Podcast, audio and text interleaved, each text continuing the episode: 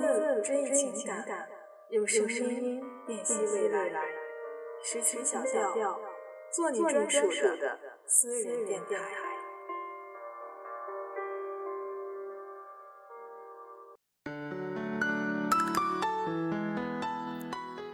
又到高考放榜时，几家欢喜几家愁。今天呢，静默态度，静默想与大家分享来自慕容素一的：没有任何一场考试能决定你人生的成败。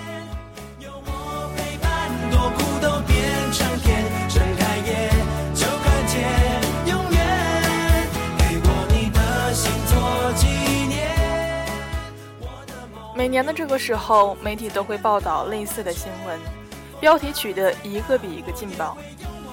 比如某省状元出炉，清华北大抢人；再比如有人想跳江，疑似高考落榜生。最牛某某宿舍，个个都上了重本，离重本仅一步之遥，某考生哭晕在街头。一方面，诸如此类的报道都给予了考试中成功者更多的关注。另一方面，又有众多公知跳出来告诉你，高考考得不好没有什么关系。马云当年不也落榜过，而且接连两次。讨论高考重不重要，其实就跟讨论家境重不重要一样，完全是个伪命题。家庭重要吗？当然重要。好的家境能够让你少奋斗至少十年。但穷人家的孩子经过努力拼搏，总有那么一小撮会比富人的后代还要出色，只是概率低点而已。高考的情况与此类似，毫无疑问，它是众多学子，尤其是寒门学子改变命运的重要机会。由于这个机会相对于公平公正，所以大家也就更为重视。正因为高考如此重要。所以，我想把掌声送给每一位走出考场的考生。你们中的绝大多数人，为了迎接这场大考，付出了足足三年的汗水和辛劳。当有一天你们回首往事时，可能会发现，那段为了某个目标全速前行的岁月是如此的可贵。如果你在这场考场中发挥出色，那么恭喜你，你可以暂时的放松一下。去到理想的学府，要知道，不是每个人都能像你们这么幸运。著名的公众人物罗玉凤女士，凭着自己的努力，已经在美国过上了不错的生活，却依然在微博上羡慕地表示：“能读一所理想的大学，有一个喜欢的工作，是一件很幸福的事情。我当年就是因为家里太穷，失去了选择的机会，所以高考学子们有了把握命运的机会，要多珍惜。”如果你在这场高考中不幸失利，也不必太过悲伤。曾认识一个小女孩，高考前夕发高烧，结果考得一塌糊涂。小女孩崩溃了一段时间，逢人就问：“怎么办？怎么办呢？我的人生是不是完全毁掉了？”对于没有经历过风雨的孩子们来说，人生似乎特别容易毁掉。我不想指责这个小女孩。我也没有资格。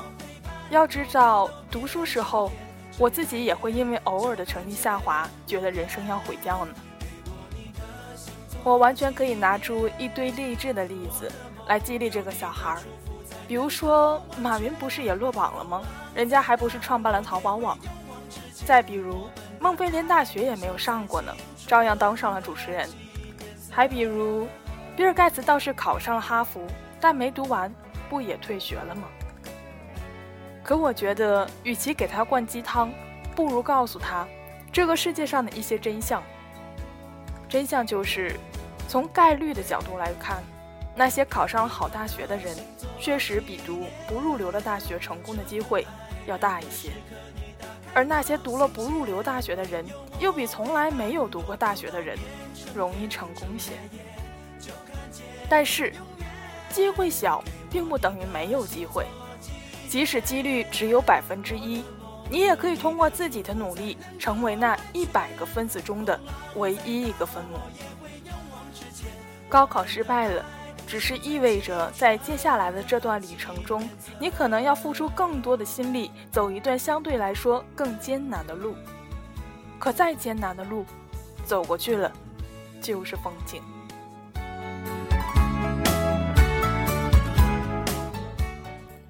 为了能够让上面这段理论听起来更有说服力，我甚至现身说法，以自己为例。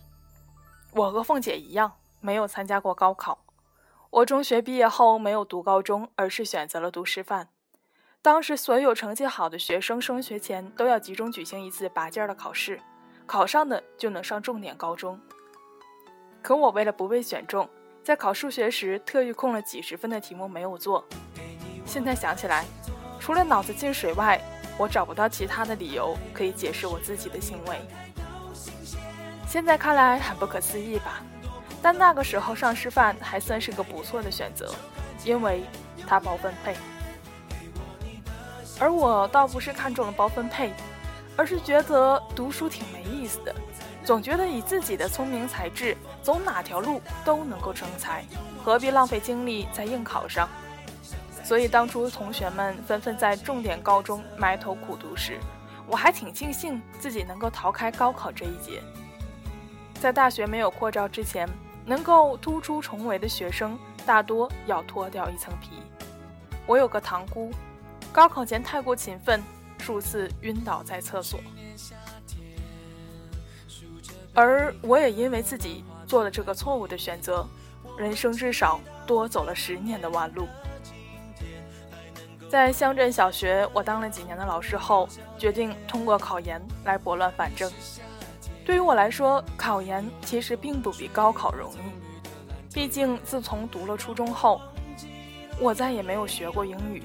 要考上研究生，最大的障碍就是英语了。其他科目对我来说难度没有那么大。我那时在乡下，没有任何人指导，也没有办法报什么辅导班，只能靠自己去攻克。我学英语的方法概括起来就是四个字：死记硬背。每天规定自己至少要记下一百个单词，学两三遍新概念英语，睡前听一小时的英语听力。那个时候，我记得我好像连做梦都在背单词。湖年的冬天是很阴冷的，我在房间自学时，奶奶会给我生一盆火，往往等到我学完当天的功课去睡觉时，火盆里的炭火。已经完全燃尽，没有一丝暖意了。所以你看，人生真的有很多条路，哪条路都不比另一条路好走，除非你停止向上的追求，不然上天总会给你安排下无数的考验。我逃过了高考这一劫，却还是得攻克考研这座大山。按说那段日子应该很苦。可能是因为我是典型的摩羯座，天性中有勤奋苦干的一面。回想前半生，每每觉得最美好的时候，恰好都是为了某个目标刻苦前行的时分。随着年龄增长，越来越觉得，只有通过长期缓慢的努力达到的目标时，才能收获到实实在在的快乐。所以当时倒是不以为苦。这么卯着劲儿学了一年。我总算考上了，还是全院第一名的成绩。不得不说，那种扬眉吐气的感觉实在太好了。但是，重点是这个该死的但是。由于大学文凭是自考的，我在后来找工作时没少受歧视。可能是研究生太多了，现在很多用人单位要么看第一学历，要么是全日制的本科，还得是985。我记得曾去一所高校应聘，招聘的女士本来和我相谈甚欢，等到仔细看过我的简历后，脸色骤然一变，说：“你本科是自考的啊，我们不收自考生。”我原本可以辩解说：“可我研究生是全日制的啊。”但我什么也没有说，拿起简历就走了。后来跟好朋友说起这件事，他勃然大怒，说：“自考生怎么了？”大学都没念过，能考上研究生，不是更厉害吗？我当时也有一些愤怒，对那位女士眼中突然露出的轻蔑怀恨在心。到如今，我倒是越来越淡然了。这世界上总有那些人爱搞学历歧视、出身歧视，但是没有关系，这是制度的问题，也是某些人的问题。没必要因此而抱怨全世界。最重要的是，在学识和智力方面，我从来都没有自卑感。歧视，并不能损我分毫。所以，亲爱的，如果你也碰到这样的单位和人，绕道走就是。世界那么大，机会多的是，总会找到一个不错的落脚之处。回首往事，我不止一次的想过，假如当初选择了高考，那后来的路会不会平坦得多？现在的我也已经不再纠结答案了，因为我知道，有了那些艰苦坎坷，我才会成为今天的自己。如果一路走来太过顺利，我也许就是另外一个样子了，未必能够体谅人活在世界上的种种无奈。多苦都变成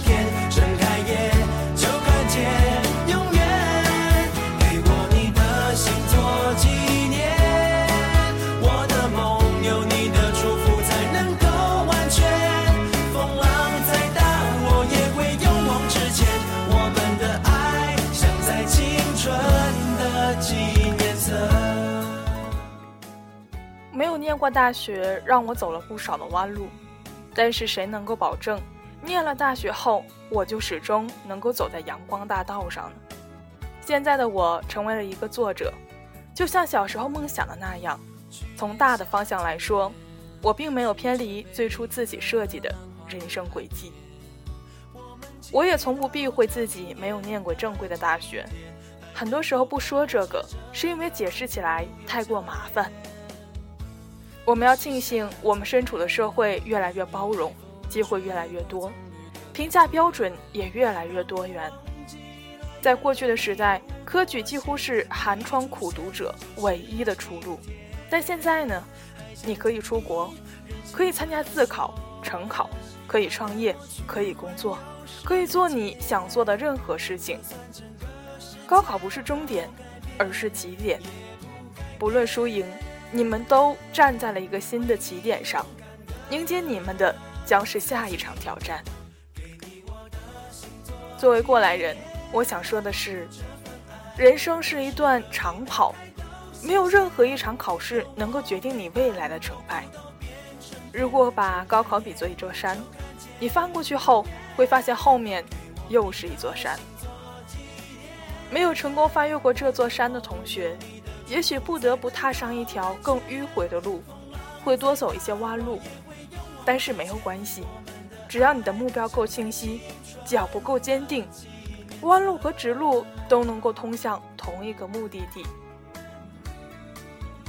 每个人都有他自己的路，每条路也都不轻松，不要总是去羡慕别人走的路。奔跑吧，年轻人们，愿你的道路。漫长，却充满奇迹。虽然经历过不同的故事，人记得海边的约定，还想听你任性的说。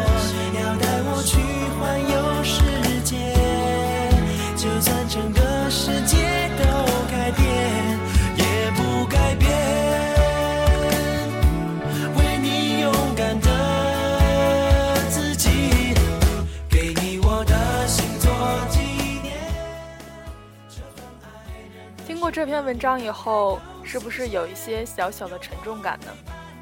其实，金墨现在要说的呢，是想说，亲爱的各位高三的小朋友们，恭喜你们毕业了。不管你觉得考得好还是考得不好，一切都已经过去。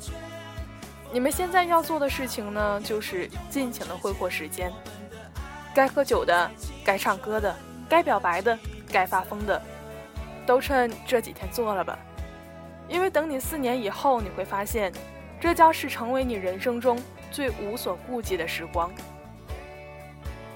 很多你以为会不离不弃的人，就再也没有了联系；很多你以为会天长地久的爱情，再也敌不过时间和距离；很多你以为可以等到大学再表白的人，也就这么消失在你的世界里。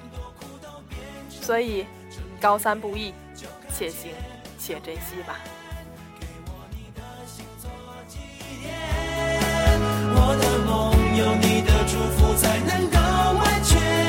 风浪再大，我也会勇往直前。我们的爱像在青春的纪念册。听完了这首来自可米小子的青春纪念册，下面让我们来一起欣赏来自 TFBOYS 的青春修炼手册。听说最近这个组合很火，不知道你们会不会喜欢呢？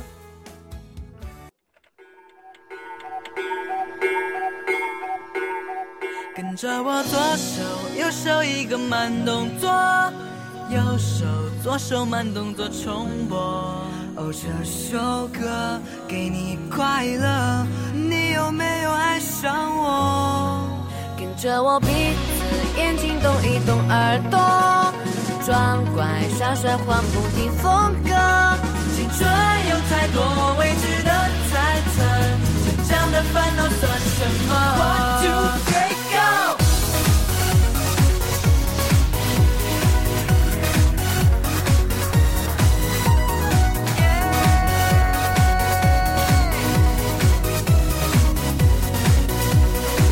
皮鞋擦亮，换上西装，上一克拉的梦想。我的勇敢充满电量，昂首到达每一个地方。这世界